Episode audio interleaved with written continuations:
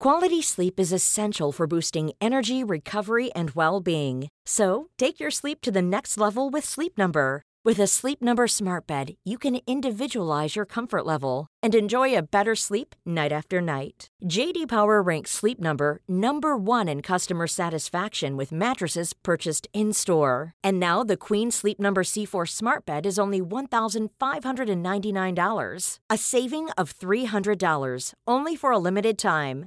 For JD Power 2023 award information, visit jdpower.com/awards. Only at Sleep Number stores or sleepnumber.com.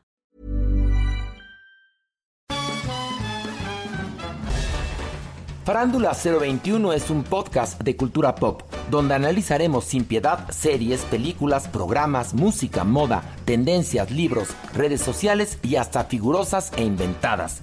Cada jueves un nuevo episodio con Horacio Villalobos, Pilar Bolívar, Mauricio Valle, Maniwis, La Supermana, Alejandro Broff, Jeremy Cruz y Mario Lafontaine. Farándula 021, un podcast con periodistas, psiquiatras y vestidas. Hola. Hola. Hola. Hola, hola. ¿Estás ahí?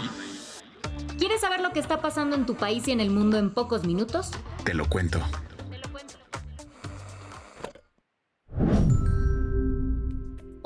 Martes 12 de diciembre de 2023 y estas son las principales noticias del día.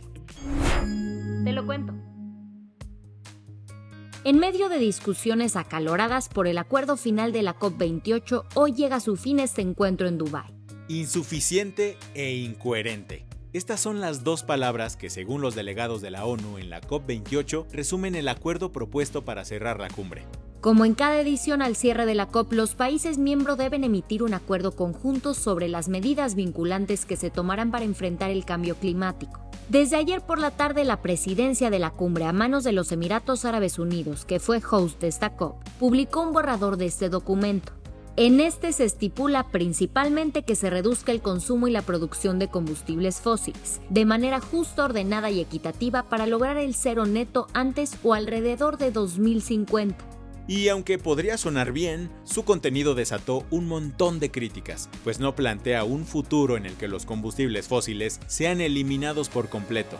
Por un lado, Teresa Rivera, la vicepresidenta española que anda negociando en nombre de la Unión Europea en la COP28, rechazó que el borrador no marque un camino claro para la eliminación de estos combustibles a mediano y corto plazo. En una conferencia de prensa comentó que tiene que ser una COP que se convierta en un punto de no retorno, en un punto de referencia en esta década crítica. Por otro lado, Cedric Schuster, presidente de la Alianza de Pequeños Estados Insulares, señaló en una conferencia de prensa que no firmaremos nuestro certificado de defunción. No podemos firmar un texto que no contenga compromisos sólidos sobre la eliminación gradual de los combustibles fósiles. Ante todo este relajo, el presidente de la COP28, Sultán Al-Jaber, salió a decir ayer sobre las negociaciones que Hemos avanzado, pero aún nos queda mucho por hacer. Así pues, se espera que hoy continúen las pláticas para cerrar el acuerdo antes de que se realice la sesión de clausura. ¿Qué más hay? Con menos de 300 días restantes en su sexenio, AMLO anunció que enviará dos polémicas iniciativas de ley al Congreso antes de finalizar su mandato. El presidente López Obrador reveló ambos planes durante su mañanera de lunes. La primera iniciativa busca una reforma administrativa para desaparecer ciertos organismos autónomos. En la lista negra aparecieron el Instituto Nacional de Transparencia, Acceso a la Información y Protección de Datos Personales, mejor conocido como el INAI, el Instituto Federal de Telecomunicaciones y la Comisión Federal de Competencia Económica. ¿La razón? Según AMLO.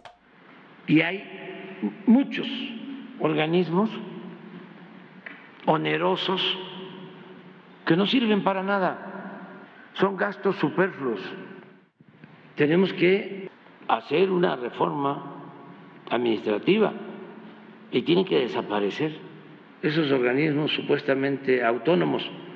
Y es supuestamente autónomo porque no le sirven al pueblo, están al servicio de las minorías.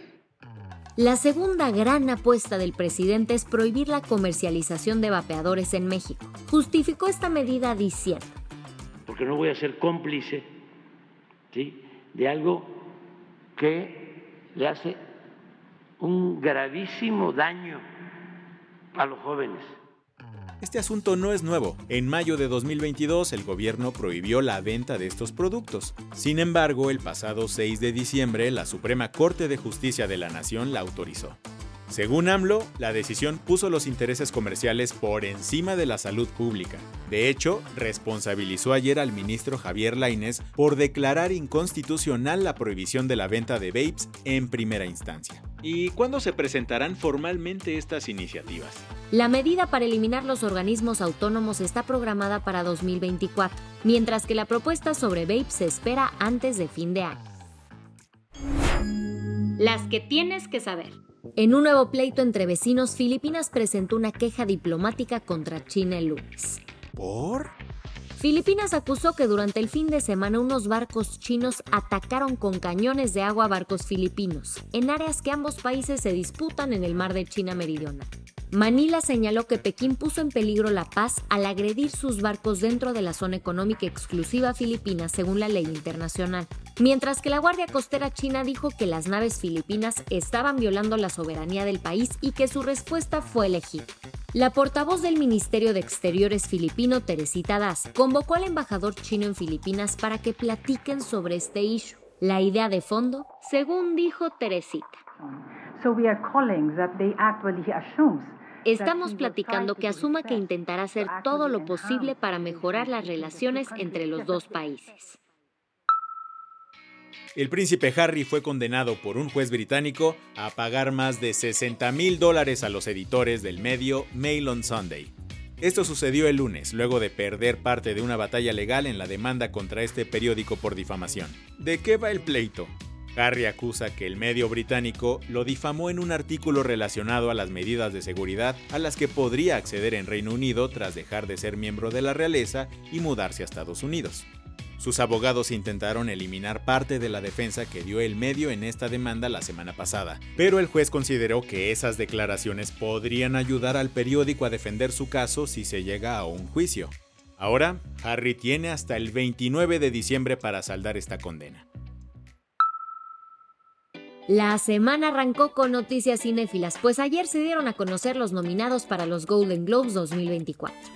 En drama competirán las pelis Killers of the Flower Moon, Oppenheimer y Maestro. En cuanto a las series del mismo género, la ganadora podría ser The Crown, The Last of Us o Succession.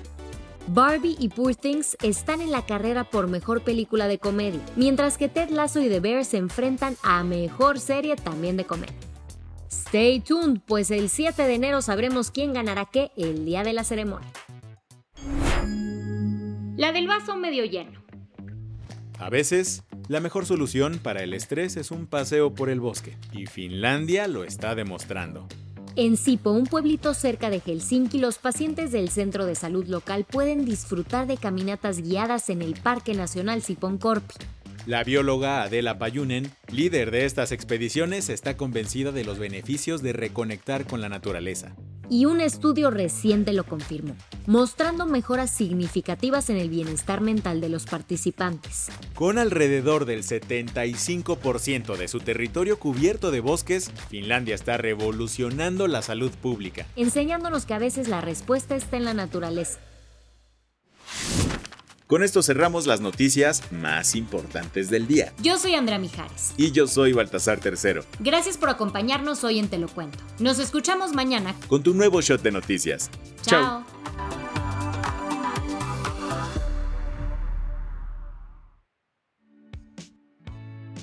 El guion de este episodio estuvo a cargo de Aisha Yanavi y Lucía Corona. Paula Gándara es la editora del guion y la dirección editorial es de Sebastián Ermenger. Gelúe Santillán es la directora creativa y el diseño de sonido está a cargo de Alfredo Cruz. ¿Quieres estar al día? Nos encuentras como arroba te lo cuento en Instagram, TikTok, Snapchat y Twitter. ¿Tired of ads barging into your favorite news podcasts?